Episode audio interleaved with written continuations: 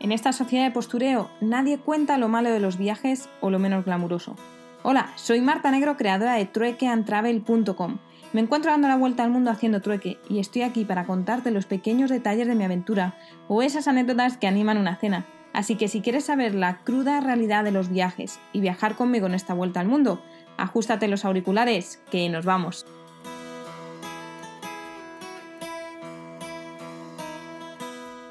Muy buenas tardes desde un centro comercial de, Kazán que me he metido antes de ir a, una, a un encuentro que tengo de un club de conversación para grabaros el podcast porque si no creo que hoy no os lo iba a poder grabar y enviar.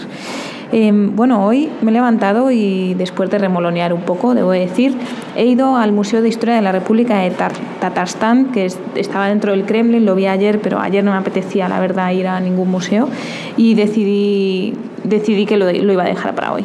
Y nada, he entrado, me han hecho descuento de estudiantes, qué alegría me da cuando siempre me lo hacen. Y este museo, bueno, la primera sala era bastante pequeñita, eh, tenía, pues se explicaban las diferentes etnias y cómo llegó a ser Kazán, república de, capital de esta república.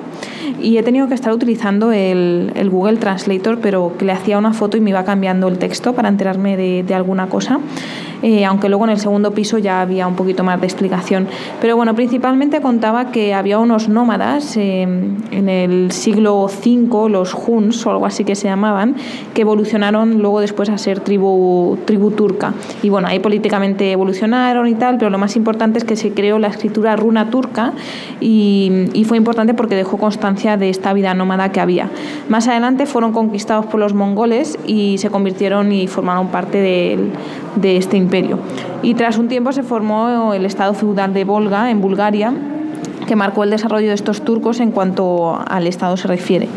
Y bueno, esta región en la que estoy a principios del siglo X, pues instauró la religión musulmana a nivel de Estado y tal, y la capital se trasladó a Volgar. Y esto lo cuento porque es un lugar que está a un par de horas de Kazán, de Kazán y que es normalmente se llega en barco, pero ahora al ser invierno me tocaría cuatro horas de bus de ida y otras cuatro de vuelta y por eso he decidido no ir. Pero es un lugar bastante importante aquí cerca de Kazán.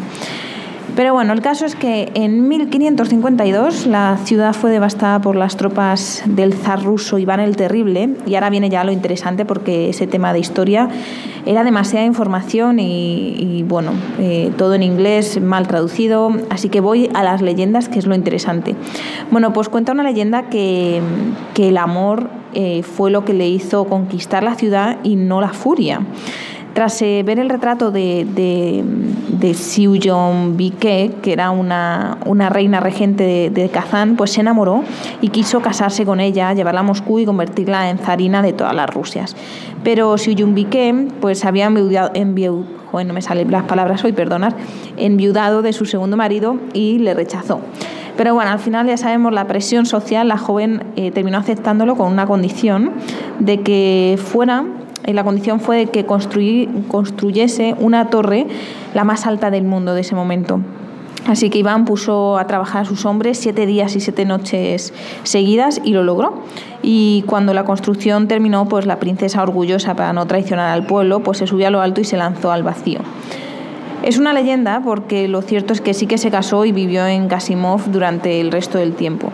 Y lo curioso de esa torre es que es de 58 metros y que está inclinada, es como una torre de Pisa, pero no por ello ha dejado de ser el icono de la ciudad y fue nombrado, de hecho, en, en el 2000 Patrimonio de la Humanidad. Y bueno, otra cosa importante es que en 1804 fue construida la tercera universidad rusa y fue aquí y por sus aulas pasaron Tolstoy y Lenin, que bueno, fueron expulsados de su primer año junto con otros estudiantes por su activismo político. Y en tiempos soviéticos, pues Kazán sí que fue una importante, un importante centro de la industria aeronáutica. Y ayer durante todo el día estuve viendo dragones en uno de los centros que os comentaba ayer que se cansaba la gente y hoy también, así que me he puesto a leer porque seguro que tenía que haber alguna razón. Y lo cierto es que existen varias leyendas en torno a la creación de Kazán y una de ellas dice que un tártaro decidió que su pueblo se asentara en la zona donde está hoy el Kremlin porque esas tierras eran fértiles y bueno, y además se encontraban al lado del río. Pero allí habitaba Ziland, que era el rey de las serpientes y para librarse de los reptiles eh, los tártaros esparcieron paja sobre lugar y prendieron fuego. Todas las serpientes murieron, excepto Ziland, que huyó volando. Dice la leyenda que en ocasiones esta especie de dragón eh, regresaba a su lugar de origen para beber agua del río y al final la gente eh, pues em, estaba asustada, pero como fue iba volviendo todos, los días, eh, empezó a adorarle y se ha convertido pues en la representación de esta ciudad también e incluso a veces aparece en la bandera de, de la ciudad. Y bueno, colorín colorado, este cuento se ha acabado. Después de pasear por la orilla del Volga, eh, que hay una zona de restaurantes muy caros y edificios muy bonitos, y por supuesto iglesias en las que me he refugiado del frío de vez en cuando, porque es que si no eh, he muerto, bueno, y muero. Eh, pues he regresado ya al centro para comer y ahora estoy esperando porque mm, eh, voy a ir a un, a un, lugar de conversación, que es un club de conversación que mi host, que Elvira, suele ir o solía ir hace tiempo. Y me ha ofrecido que, que si quería ir. Y yo he dicho, pues si a ti te parece bien, yo por mí encantada. Y resulta que es un bar donde no se paga por lo que comes, sino que pagas por el tiempo en el que estás. Te cobran tres rublos la hora y, y, se supone que tienes té, café y tartas y todo eso gratis, ¿no? Porque estás pagando el tiempo de estar allí. Pero vaya, que si te comes la tarta en un minuto y el té, pues pagas solo tres rublos. bueno, eh, me voy para allá, que si no voy a llegar tarde. Y mañana os termino de contar todos los planes que tengo, porque tengo otros más a las 7, pero lo dejo para mañana, que hoy, como habéis visto, la lengua se me traba y mañana os lo podré contar mejor. Para los que entráis nuevo, ya lo sé que soy muy pesada, pero podéis ir a www.truequeantravel.com barra podcast y como siempre, muchísimas gracias por escucharme. Hablamos mañana. Chao, chao.